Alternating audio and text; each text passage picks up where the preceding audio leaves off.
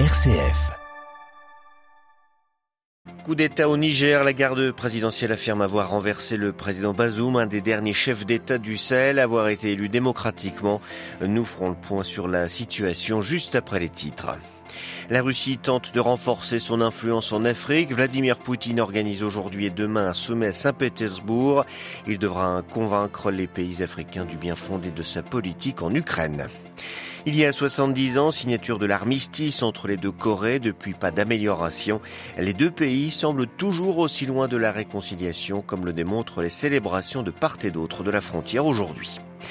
Sept ans et trois mois de prison requis contre le cardinal Becciu par le promoteur de justice du Vatican dans le procès de l'achat d'un immeuble à Londres.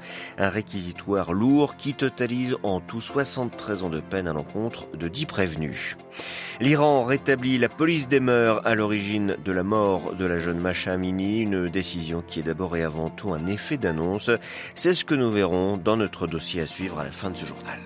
Radio Vatican, le journal Xavier Sartre. Bonjour. Coup d'État militaire en cours donc au Niger. Depuis hier soir, le président Mohamed Bazoum est retenu par la garde républicaine. En début de matinée hier, plusieurs sources évoquaient un mouvement d'humeur de la garde. Dans la soirée, les putschistes annonçaient à la télévision avoir renversé le président et suspendu toutes les institutions de la 7e République. Jean-Charles Puzolu.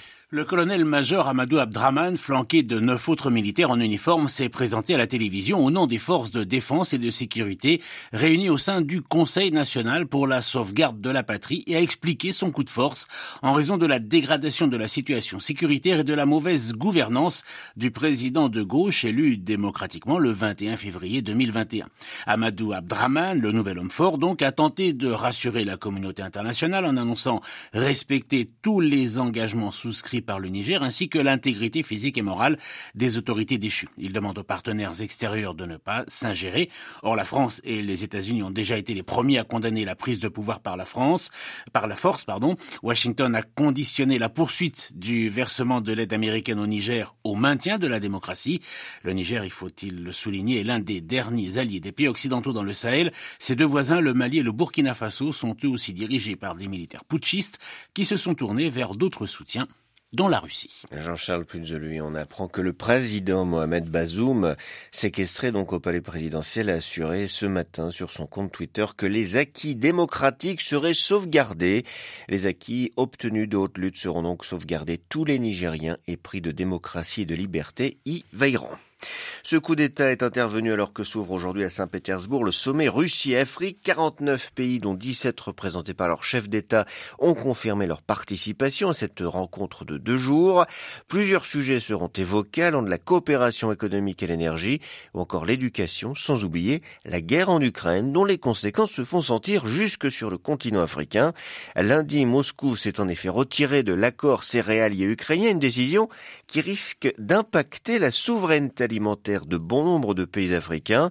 Ce sommet, c'est donc l'occasion pour la Russie de justifier ce retrait auprès de ses partenaires, selon Igor Delanoë, directeur adjoint de l'Observatoire franco-russe. Ce sera l'occasion, nous semble-t-il, pour les autorités russes, notamment pour le président russe, de faire, euh, entre guillemets, l'explication de texte et donc euh, de la pédagogie et de réitérer ses positions auprès de ses, euh, ses partenaires africains, voire de, de, faire des cadeaux ou des gestes afin de, voilà, en guise de, de compensation morale, dira-t-on, par rapport à cette, euh, à cette décision. Avec accord ou sans accord céréalier, la Russie, de toute façon, exportera ses céréales à travers la mer Noire, qui, je le rappelle, est un euh, débouché euh, commercial majeur pour la Russie, notamment pour les exportations de céréales, mais aussi pour les exportations d'hydrocarbures et d'autres choses.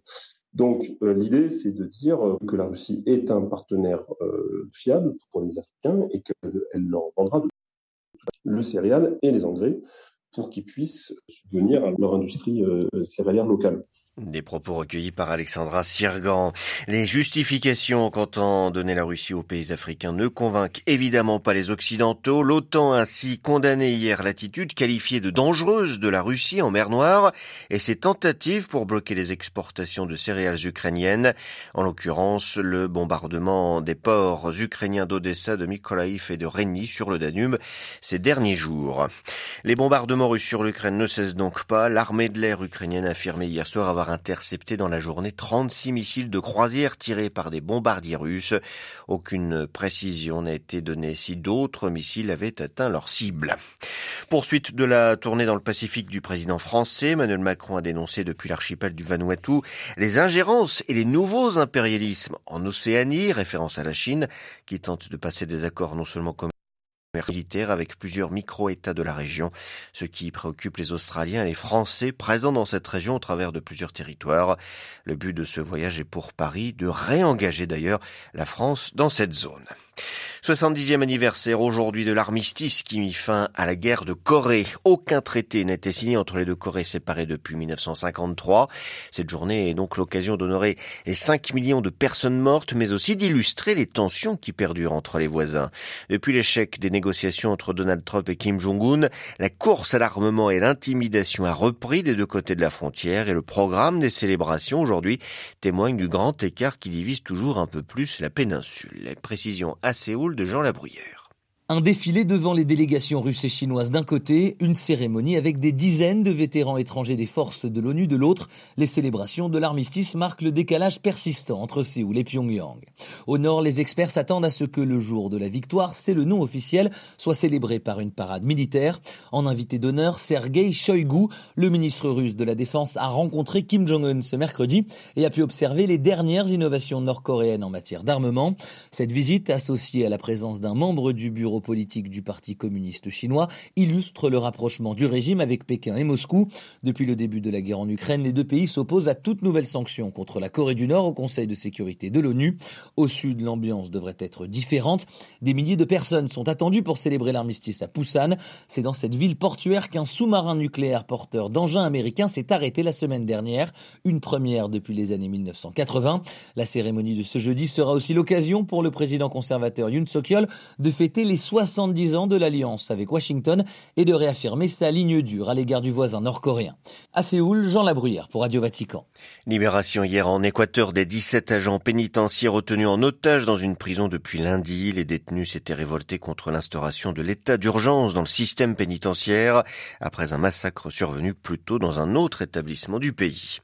Chronique judiciaire au Vatican avec une audience particulièrement importante hier dans le procès de l'achat par le Saint-Siège d'un immeuble à Londres. Alessandro Didi, le promoteur de justice du Vatican, l'équivalent d'un procureur, a requis des peines allant de plus de 4 ans à plus de 13 ans de prison en plus de sanctions financières à l'encontre des dix prévenus. Parmi eux, le cardinal Becciu, lourdement sanctionné. Les précisions d'Adelaide Patrignani.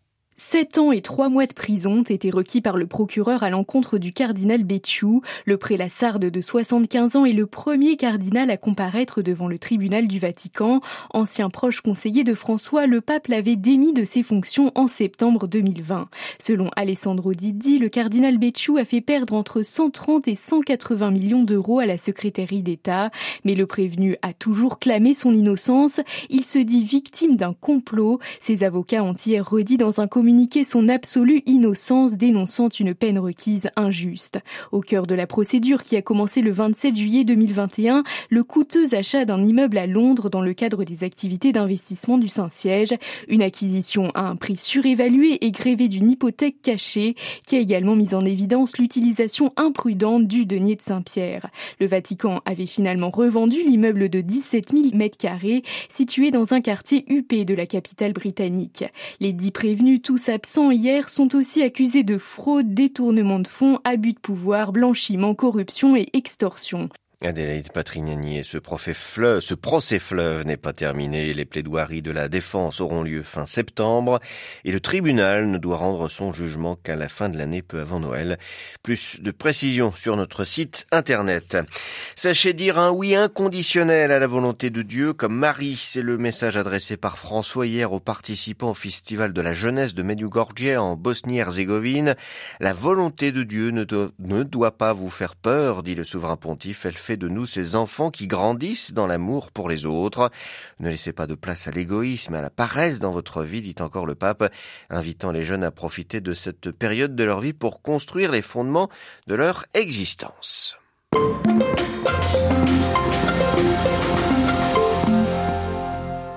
Un pas en arrière en Iran, au moins en apparence. La police des mœurs va y faire son retour. Cette même police qui a arrêté Macha Amini, estimant qu'elle ne respectait pas le code vestimentaire de la République islamique. L'annonce est tombée dix mois, jour pour jour, le 16 juillet, après la mort de la jeune kurde iranienne. La police iranienne explique vouloir rétablir ses pour sanctionner les femmes de plus en plus nombreuses à ne pas porter le voile dans les lieux publics. En effet, depuis les mouvements de contestation sans précédent qui ont suivi la mort de Macha Amini, les Iraniennes de tous âges et de tous milieux délaissent massivement le voile. Comment comprendre cette annonce de restauration de la police des mœurs? Selon Bernard Ourcade, géographe, spécialiste de l'Iran et directeur de recherche émérite au CNRS, il ne s'agit pas forcément d'un retour en arrière, mais plutôt d'un effet d'acharnement les plus radicaux se sont rendus compte que les lois concernant le foulard étaient extrêmement faibles en Iran, ce ne sont que quelques décrets, et que la police des mœurs était extrêmement marginale et non contrôlée, avec le drame de Massa Amini. Donc ils ont décidé de refaire des lois et de refaire une police des mœurs beaucoup plus structurée, beaucoup plus respectueuse des, des réglementations. Donc c'est beaucoup plus sérieux maintenant, très technologique. Le préfet de police de Téhéran ne cesse d'être à la radio et à la télévision pour dire qu'il désormais, avec les reconnaissances faciales, les ordinateurs et des appareils sophistiqués, ils vont pouvoir traquer les femmes qui ne sont pas habillées Mais c'est un phénomène d'affichage parce que cette réaction sécuritaire, elle ne peut être que limitée. Et une amie à qui je téléphonais hier après-midi me disait euh, J'ai mon voile sur la tête, hier je ne l'avais pas en allant au marché, et la police, quand elle m'a croisé, a regardé ailleurs, parce que la police n'a pas envie de créer des incidents. Et donc, euh, il faut dépasser le cadre symbolique des femmes en tchador noir arrêtant une jeune femme dans la rue de Téhéran. Ça va encore avoir lieu, mais c'est devenu marginal et résiduel. Comment faut-il interpréter cette réactivation de la police des mœurs? Il y a en Iran des ultra-radicaux religieux qui sont puissants. C'est eux qui ont empoisonné les femmes et les filles dans les écoles il y a quelques mois. Et ces gens-là sont puissants. Le gouvernement iranien, qui est très conservateur, a besoin de ces gens-là. Il ne peut pas les mécontenter complètement.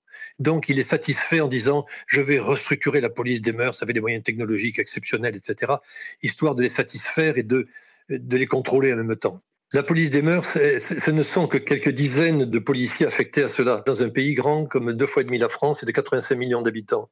Alors, ils sont dangereux, ils sont répressifs, mais que peuvent-ils faire contre 40 millions d'Iraniennes qui disent non? À quelles sanctions seront désormais soumises les Iraniennes qui portent mal le voile, par exemple? Officiellement, la police des mœurs a menacé de mettre des gens en prison, de les traduire en justice, etc. Mais le ministère de la Justice, qui est opposé à cette politique radicale, il disait attention, il faut que la police fasse une, réprimande verbale, fasse une note, madame, vous n'êtes pas bien voilée, c'est pas bien de faire cela, mais il n'y a aucune sanction pénale qui est prévue, même si effectivement, dans le détail, on pourra enlever le permis de conduire, on pourra amener quelqu'un au poste, mais ça ne pourra pas dépasser ce niveau de répression, parce que le gouvernement, même les plus radicaux, ont compris que s'ils allaient trop loin, s'il y avait une deuxième massa Amini, ça irait très très très très très mal pour la République islamique. Et cette question du voile, elle divise le Parlement iranien aujourd'hui? Le Parlement en particulier iranien, qui est dominé par les conservateurs, est divisé en deux groupes. Un groupe très attaché à la, tradition, à la réaction, à la résistance, euh, avec le, général Rezaï, ancien commandant en chef des gardiens de la Révolution, qui lui ne veut pas bouger. Le président du Parlement, grand général gardien de la Révolution, euh, le général Ralibaf, il se présente comme un nouveau conservateur évolué, moderniste, ancien maire de Téhéran. Il dit, il ne faut pas en rajouter. Hein, il est important que les femmes portent un voile, c'est évident, mais il ne faut pas le faire n'importe comment.